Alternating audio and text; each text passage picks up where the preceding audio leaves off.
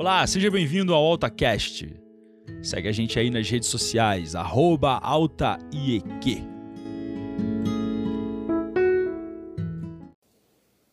Nós estamos falando numa série no culto de sábado à noite e, dando sequência a isso, queremos falar sobre o Evangelho que traz mudanças. E também finalizando um dia hoje de missões, o MUD, que desde da manhã nós estamos aqui e tivemos tempo muito especial na presença de Deus. E eu queria compartilhar um texto com vocês no Evangelho de Lucas, capítulo de número 24, e no verso 13 em diante. Lucas 24, 13.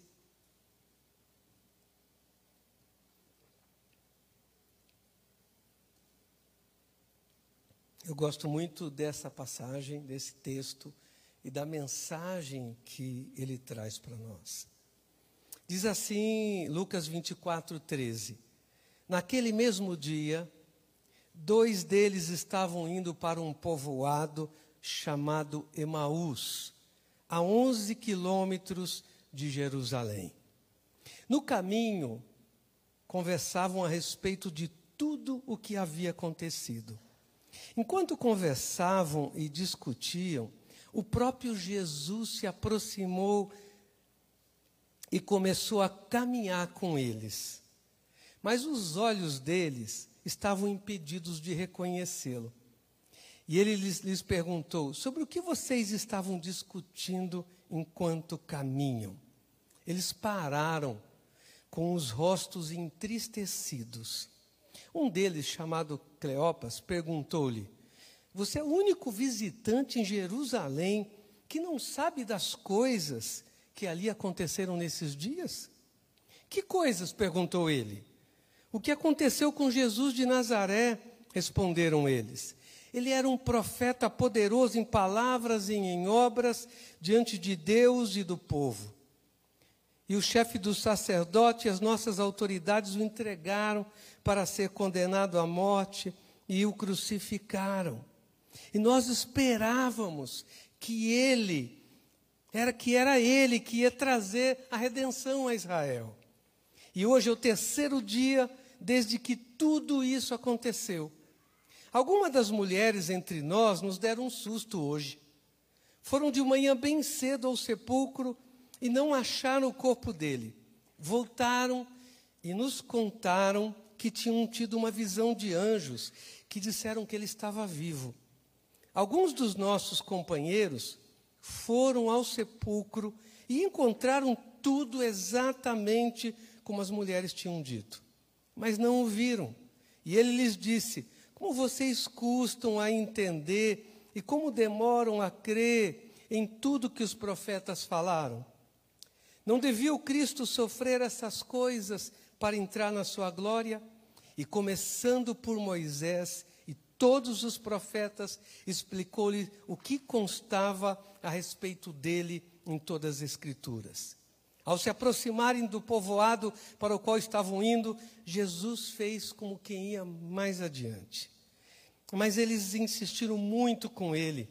Fique conosco, pois a noite já vem e o dia está quase findando. Então ele entrou para ficar com eles. Quando estavam à mesa com eles, tomou o pão, deu graças, partiu e o deu a eles. Então os olhos deles foram abertos e o reconheceram, e ele desapareceu da vista deles. Perguntaram se um ao outro: não estava ardendo os nossos corações dentro de nós enquanto ele nos falava no caminho e nos expunha as Escrituras? Levantaram-se e voltaram imediatamente para Jerusalém. Ali encontraram os onze, os que estavam com eles reunidos, que diziam: É verdade, o Senhor ressuscitou e apareceu a Simão. Então os dois contaram tudo o que tinha acontecido no caminho e como Jesus fora reconhecido por eles enquanto partia o pão. Amém? Oramos, Pai querido, nós queremos te agradecer pelo tempo de louvar ao Senhor nessa noite, pelo tempo de cantarmos, pelo tempo de experimentarmos da tua presença de um modo novo nessa noite, Senhor. Quando cada cântico nos leva para mais próximo de ti, mais perto da tua palavra, mais perto uns dos outros mais perto, Senhor, de cumprir a nossa missão, nos apaixona mais. Deus, que precioso louvarmos o Senhor, que privilégio cantarmos ao Senhor.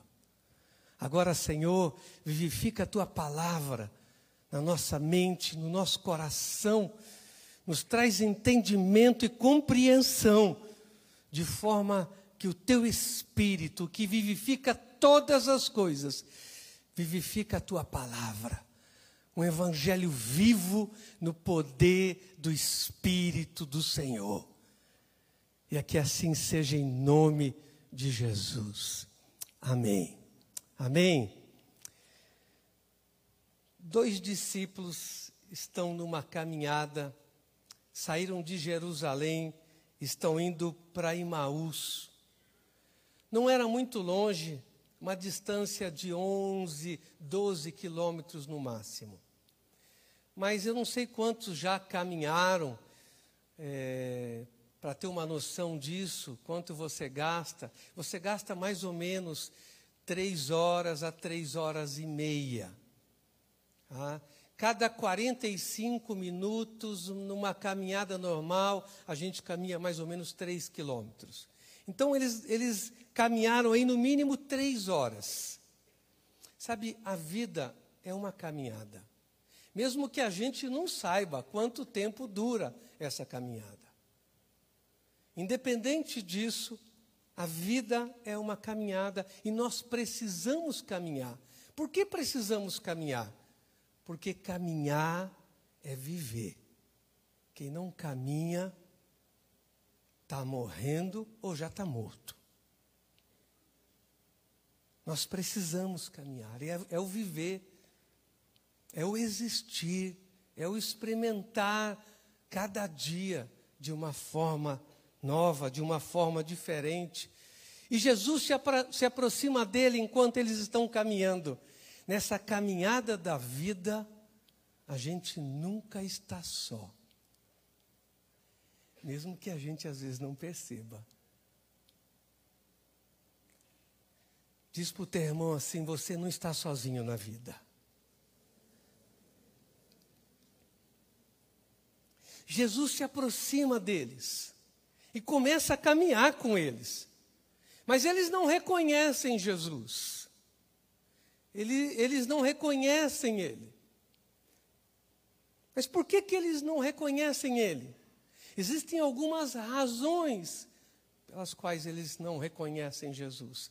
Mas Jesus está caminhando com eles. Sabe, amados, há muitos momentos da vida que nós não vemos Jesus. Nós não enxergamos que é Ele que está caminhando conosco. Mas nós não estamos sozinhos. Mesmo que às vezes pareça isso.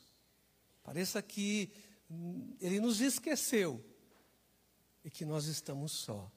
Mas nessa caminhada da vida, ele está conosco. Ele prometeu: Eis que estou contigo todos os dias, eu nunca te deixarei. Que tremendo! Esse nunca é nunca. Todos os dias é todos os dias.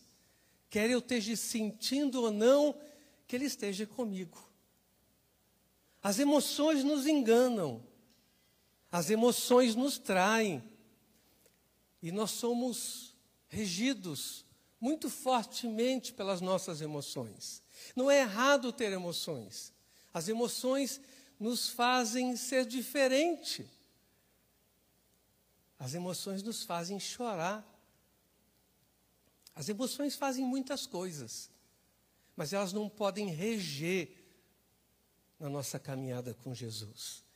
E nós, dependendo do dia, não levantamos bem, não estamos bem, e ah, achamos que é um dia ruim, porque não levantei legal, eu não sinto Deus hoje, Deus não está comigo. Sabe, queridos, não tem nada a ver Jesus com o que você está sentindo.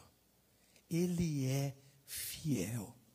E ele prometeu que estaria com você todos os dias.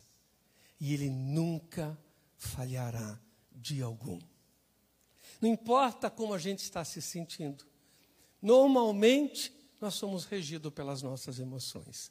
Mas precisamos entender que a fé é algo acima das emoções. Algo acima das emoções. Nós somos ser emocional, somos ser pensante e somos ser biológico. Nós somos esse mistério de três em um: corpo, alma e espírito. E eu louvo a Deus por isso. Mas a gente precisa entender que se Deus falou, quer eu sinta, quer eu não sinta, Ele está caminhando do meu lado nesse dia. Pode parecer o pior dia da sua vida. É um dia que você já levantou atravessado. Você disse que levantou com o pé esquerdo. Mas eu te garanto uma coisa: Jesus continua caminhando contigo. Mesmo que você não reconheça e não veja isso. Em primeiro lugar, esses dois discípulos, um deles chama Cleópas, ele era tio de Jesus. Diz os historiadores que ele era irmão de José um desses dois discípulos. Mas eles estão muito tristes, gente. Eles estão tristes demais da conta. Eles estão abatidos, eles estão para baixo. No versículo 17, ele lhes perguntou: Sobre o que vocês estão discutindo enquanto caminha? Diz o texto que eles pararam com os rostos entristecidos. Eles estavam muito tristes, muito desanimados. E eles estão indo embora, provavelmente porque moravam em Emaús. Jerusalém era o centro de tudo, onde tudo acontecia. E ninguém ia caminhar na parte da tarde, três horas ou três horas e meias para ir para voltar. Não, eles provavelmente moravam em Emaús. E eles estão desanimados. Em muitos momentos da vida, em muitos momentos dessa caminhada que se chama vida, a gente se encontra entristecido. E olha, a Bíblia diz, em primeiro lugar, que existe tempo para todas as coisas. Existe tempo de rir, existe tempo de abraçar, Existe tempo de se alegrar, mas a Bíblia diz que também existe tempo de chorar, tempo de estar triste. Se disseram para você que está com Jesus é rir todo dia, é estar alegre todo dia, eu te aconselho uma coisa: compra aquela fita invisível para você colar o sorriso. Porque não dá, a vida não é isso. A gente não está todo dia saltitante e alegre. Tem dia que a gente está triste. Então, em primeiro lugar, a tristeza, às vezes, faz parte da nossa caminhada. É inevitável que a gente tenha momentos ou dias de tristeza. Então, isso é, é uma primeira coisa importante. E a segunda coisa importante é que Jesus nunca prometeu que o Evangelho seria um tapete vermelho estendido para mim e que minha vida seria só alegria. Infelizmente, às vezes, alguns irmãos, é, no afã de falar de Jesus, numa boa intenção até, né, diz para a pessoa: você está com problemas, olha, vem para Jesus. E acabaram todos os seus problemas. Sabe, me disseram isso. Não, e eu acreditei. Achei que o negócio era isso. E aí, quando eu comecei a ter problemas e ter dificuldades, eu não estava preparado para isso. A maior parte de nós não está preparado porque nós não entendemos plenamente quem é Jesus e qual é a obra de Jesus. Mas ele disse em João 16, 22: Assim acontece com vocês. Agora é hora de tristeza para vocês, mas eu os verei outra vez, e vocês se alegrarão, e ninguém tirará essa alegria de vocês. Jesus não chegou dizendo para pro, os discípulos que, olha, parem com isso, que bobagem, ó oh, gente, ria, Jesus está com a gente. Não, ele não chegou falando, ele disse, agora vocês estão tristes, é tempo de tristeza, mas esse tempo vai ser transformado em tempo de alegria. Ele prometeu algo muito especial para os discípulos e para nós. A tristeza mudará para alegria. Eu posso ter tido um dia triste hoje. Eu não sei como foi o teu dia hoje. Desde que você acordou, eu não sei o que você fez, eu não sei se você trabalhou, eu não sei se você passeou, não sei. Mas eu sei de uma coisa: que independente do dia de hoje, o dia de amanhã traz esperança.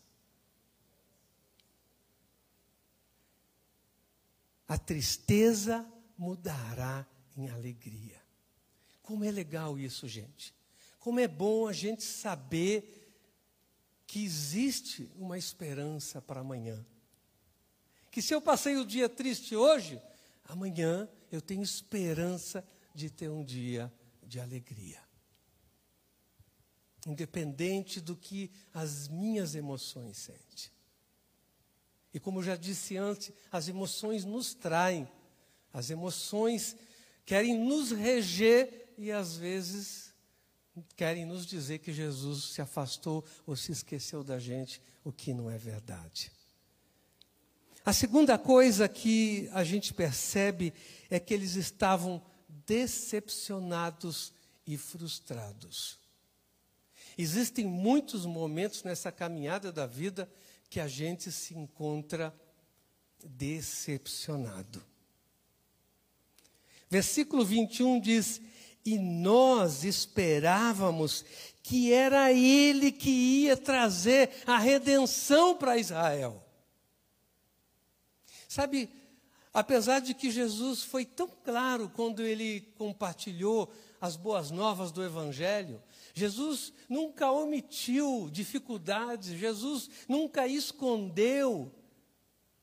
Mas apesar de Jesus ter sido tão claro, a, a perspectiva que eles tinham é que Jesus ia chegar, ia tomar o poder porque Israel estava debaixo do jugo de Roma.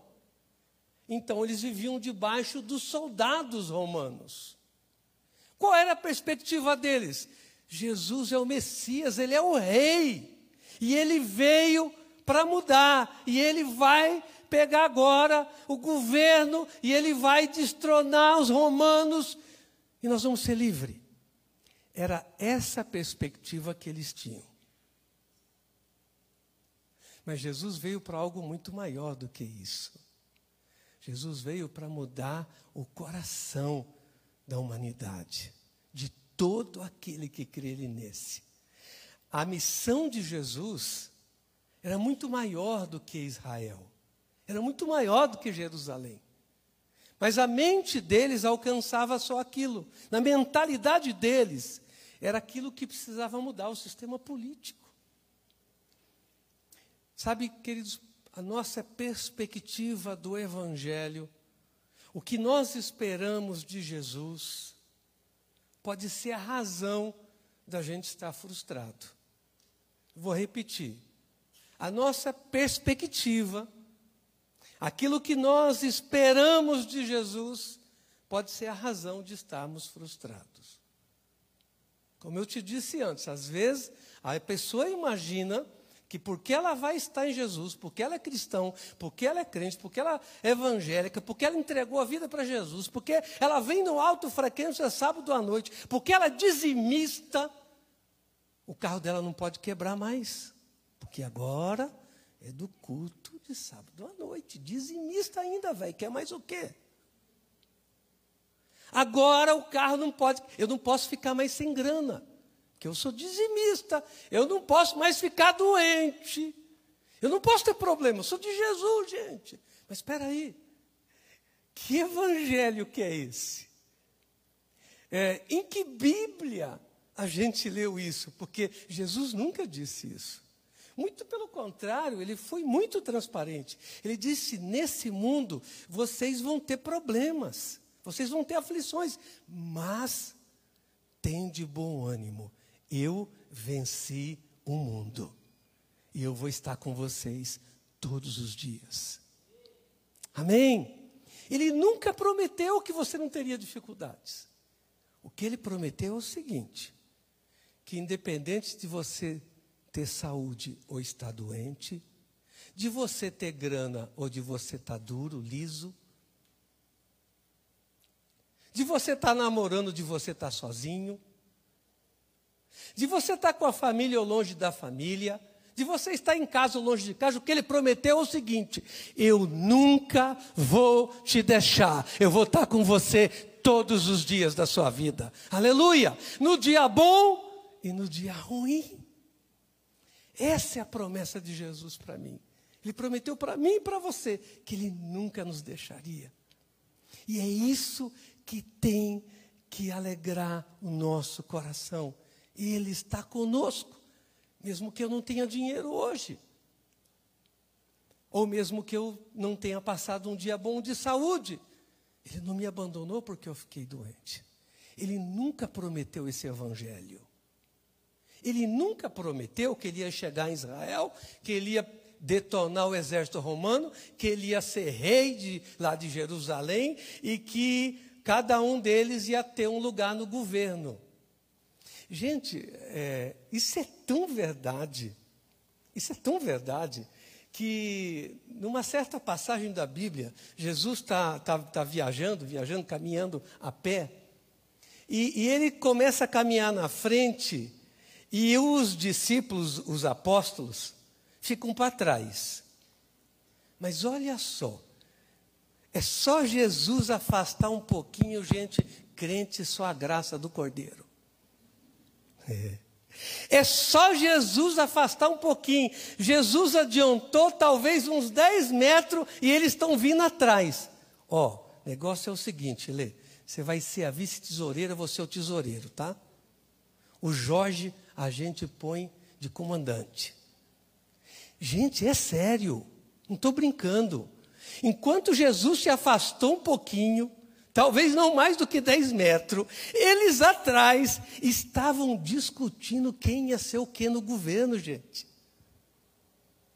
Olha a mentalidade errada, a perspectiva errada do Evangelho. E quando Jesus vai para a cruz, puxa, isso acaba com os caras, gente. Acaba com eles. Eles não estavam preparados para esse negócio de cruz. A mensagem que ele estava entendendo é que não tinha nada de sofrimento mais, eles iam mandar no pedaço. Sabe o que é o sonho de alguns crentes? Mandar no pedaço. Quer, quer assumir cargo no governo, tudo para mandar no pedaço. Gente, que é isso? Ele veio implantar um reino dentro de corações. O reino de Deus não é externo. O reino de Deus não, não está fora. O reino de Deus não está nas coisas. O reino de Deus está dentro do seu coração. Então, por eles terem essa perspectiva errada, eles estão decepcionados. Gente, às vezes a gente encontra, ó, não espalhe isso aí por aí, tá? A gente encontra até pastor, gente, às vezes frustrado decepcionado. Aí você vai descobrir, sabe por quê? Porque ele imaginou, porque ele ia ser pastor, ia ter uma igreja, ele ia ter aquele carro. E daí ele não tem o carro. Daí ele não consegue morar no apartamento de cobertura que ele queria. Oxe, você é pastor, gente, está pensando o quê? Não é pouca coisa, não. Essa perspectiva errada pode trazer frustração. Então nós precisamos deixar que o Senhor ministre a nós a realidade do Evangelho. Quando compreendemos a verdadeira obra de Jesus, o Evangelho é poderoso e libertador. Quando nós compreendemos a obra de Jesus, que ele veio para mudar o meu e o seu coração e o coração de todo aquele que nele crê, essa verdade é poderosa e libertadora para nós.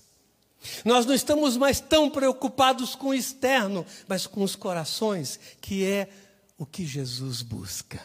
Filho meu, filha minha, dá-me o teu coração.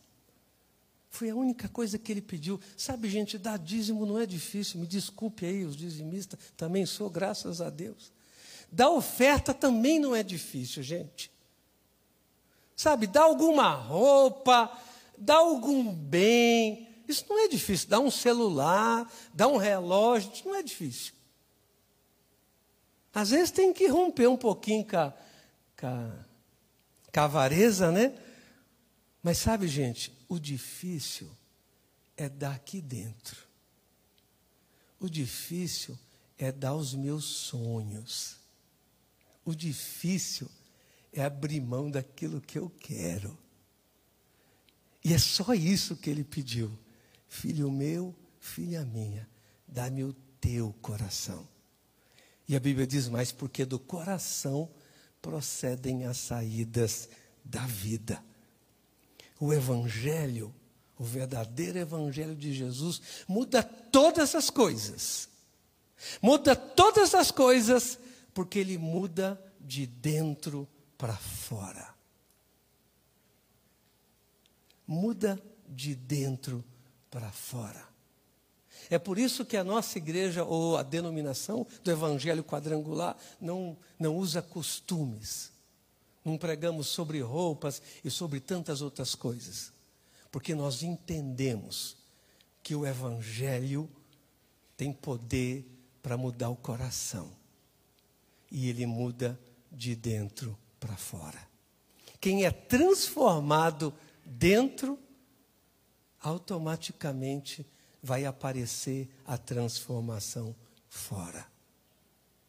Quem muda dentro, é inevitável que aconteça uma mudança exterior. Se não aconteceu a mudança interior, não adianta eu mudar o fora. Não adianta eu mudar minha roupa, não adianta eu mudar o meu jeito de falar, não adianta muita coisa. Se não mudar dentro de você. Se não mudar no teu coração. Porque é do teu coração que procedem as saídas da vida. É nele que estão todas as coisas. Filho meu, filha minha, dá-me o teu coração. Quando nós entendemos o verdadeiro evangelho, essa frustração acaba. Essa frustração de quem quer um evangelho de troca. Eu venho para Jesus, mas agora eu quero que tudo dê certo na minha vida e nada mais dê errado. Bom, gente, quem que não quer isso? Até eu quero. Né? Até eu quero que tudo, nada, não, não tivesse mais problema na vida. Mas como que vai ter um, um vitorioso? Como que vai ter um vencedor se não houver uma luta? Não pode existir vencedor. Não pode existir um vencedor nem um perdedor. Se não há uma luta, não existe um vencedor. Sabe, às vezes eu penso que a, a vida é um ringue, esse ringue de luta livre. E aonde algumas pessoas mostram a sua verdadeira fé em Jesus. Estão dispostos a encarar por Ele. Não porque vai ganhar algo em troca, mas porque é constrangido dentro pelo amor dele. Terceira e última coisa, eles tiveram uma poderosa compreensão do Evangelho. O versículo 30 diz: Quando estavam à mesa com eles, quando estava à mesa com eles, tomou o pão, deu graças, partiu e o deu a eles. Então os olhos deles foram abertos e o reconheceram, e ele desapareceu da vista deles. E eles disseram: Puxa vida, você não percebeu que estava ardendo o nosso coração quando ele falava? Sabe, amados, às vezes a pessoa me pergunta: Pastor, como é que eu vou saber quando Deus está falando comigo? Não se preocupe, você sabe. Ah, pastor, como eu vou saber se essa é a moça, esse é o rapaz que eu tenho que namorar? Não se preocupe, você sabe. Se você quer ouvir, se você quer ouvir, isso é outra história. É. Mas você pode ter certeza de uma coisa: está dentro do teu coração. No fundo, lá no fundo, você sabe que esse cara não é para você. Não, você sabe, lá no fundo. Mas sabe, é tão lá no fundo que a gente faz de conta que, ah, isso é coisa da minha cabeça, né? Cara é legal, o cara é bonito, o cara é joia. Sabe, mas lá no fundo do teu coração, Deus já colocou para você. Você sabe. Dentro de você, você sabe. Quando nós compreendemos essa obra de Jesus, tudo muda. Gente, eu fui pastor itinerante, fui missionário em 1989, 90, no interior da Bahia, uma cidade chamada Camaçari, uns 50 quilômetros de Salvador. E ali foi um marco na minha vida, uma experiência com uma cultura completamente diferente. Ah, o, o, interior do Nordeste parece outro país, né? parece uma outra realidade, uma outra cultura. Mas aquilo não era tão importante para mim. Não era tão importante para mim. Até que eu me apaixonei por uma mulher. Só tinha um pequeno probleminha, velho. Ela era separada, tinha três filhos. Mas eu estava apaixonado. Apaixonado fica louco, entendeu?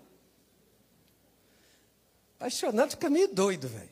É um negócio esquisito na cabeça. Mas eu então, fui falar com os pastores, fiz toda essa coisa de enfeitado, de bonito. Pastor orou, a pastora, abençoaram. Lógico, queria que eu casasse, que eu ficasse lá. Depois que eu descobri isso, né? Mas na época eu não estava entendendo, né? É, eu estava lá como missionário, ninguém me sustentava, eu vivia pela graça de Deus. Mesmo nunca morri de fome, nunca faltou nada. Deus é tremendamente bom. Mas, enfim, depois de uns, uns dias, tinha alguma coisa esquisita dentro de mim. Muito esquisita. Mas muito esquisita. Mas eu estava apaixonado. Gente, é, é, o capeta que divide a gente por dentro. Eu não sei o que, que é o um negócio. Eu olhava para as mãos, gostava até do pé da moça. Olha que coisa do inferno. Mas dentro de mim, dentro de mim, lá no fundinho, eu sabia que o negócio não estava legal. Aí eu catei a moça que trabalhava na casa, né, que tipo, é, tipo uma, uma, uma empregada, ela nos ajudava, cozinhava para a família. Eu disse, Margarida, você tem que entrar em jejum comigo e oração. Peguei o filho do pastor que tinha 14 anos, falei, Marquinhos, você tem que entrar em jejum comigo. Vocês têm que me ajudar. E eu comecei a orar, mas o negócio começou a ficar esquisito. Meu intestino já não funcionava direito. Eu comecei a perder o sono direito, acordava quatro da manhã.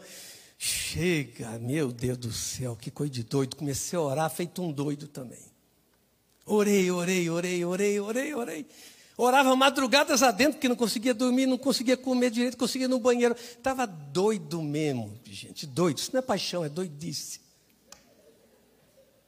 Aí depois de uns 30 dias, Eu estava num culto da escola bíblica domingo de manhã e Deus me disse: vai falar com o superintendente, vai falar com o pastor e diz para ele que você precisa ir embora porque ele vai te mandar embora.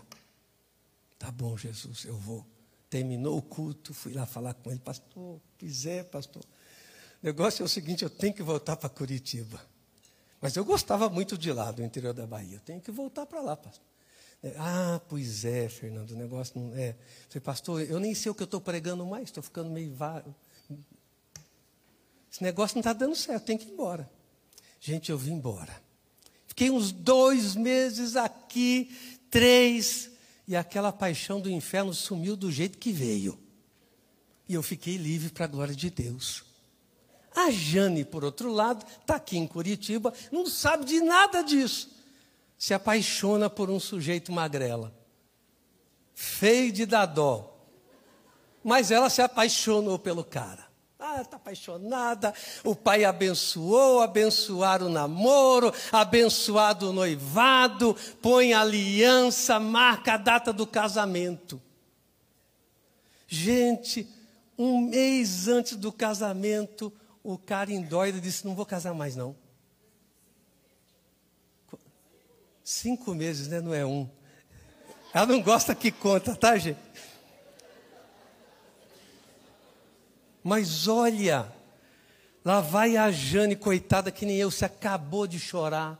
Chorar feito o quê? Mas você já pensou se ela casa ia perder o bonitão aqui?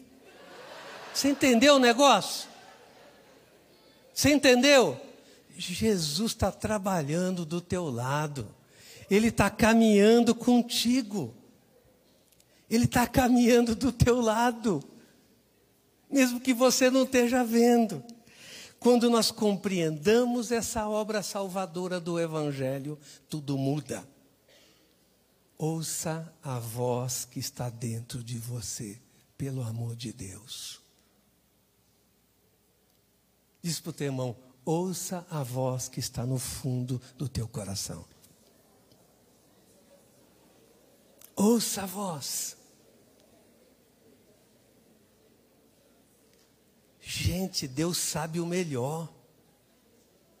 Você já pensou a Letícia falante pra caramba se o Ulisses falasse um monte? Quem é que aguentava? Ele é mudo, calado e ela é falante. Olha como Deus é. Se não tivesse esperado, né? se a Jane não tivesse, se o cara não tivesse terminado o casamento, se eu não tivesse vindo embora, nós não tínhamos se encontrado, gente. E agora estamos casados há 23 anos aí e continuamos apaixonados um pelo outro. Tudo que Deus faz é melhor. Aleluia. Amém. Tudo que Deus faz é melhor.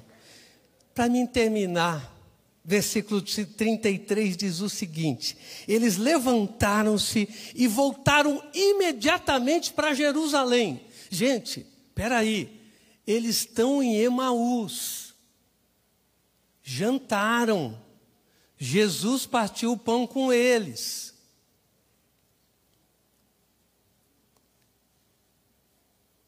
E eles, diz o texto bíblico, eles voltaram imediatamente para Jerusalém.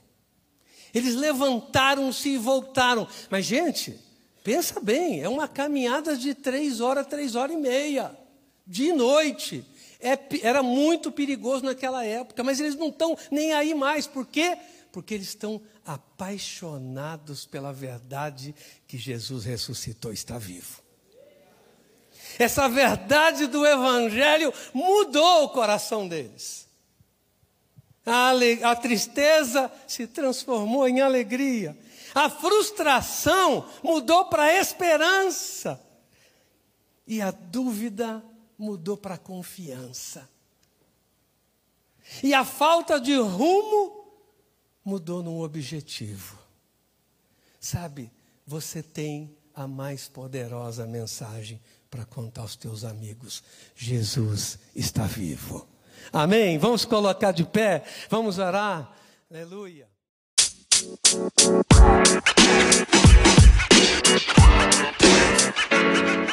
más.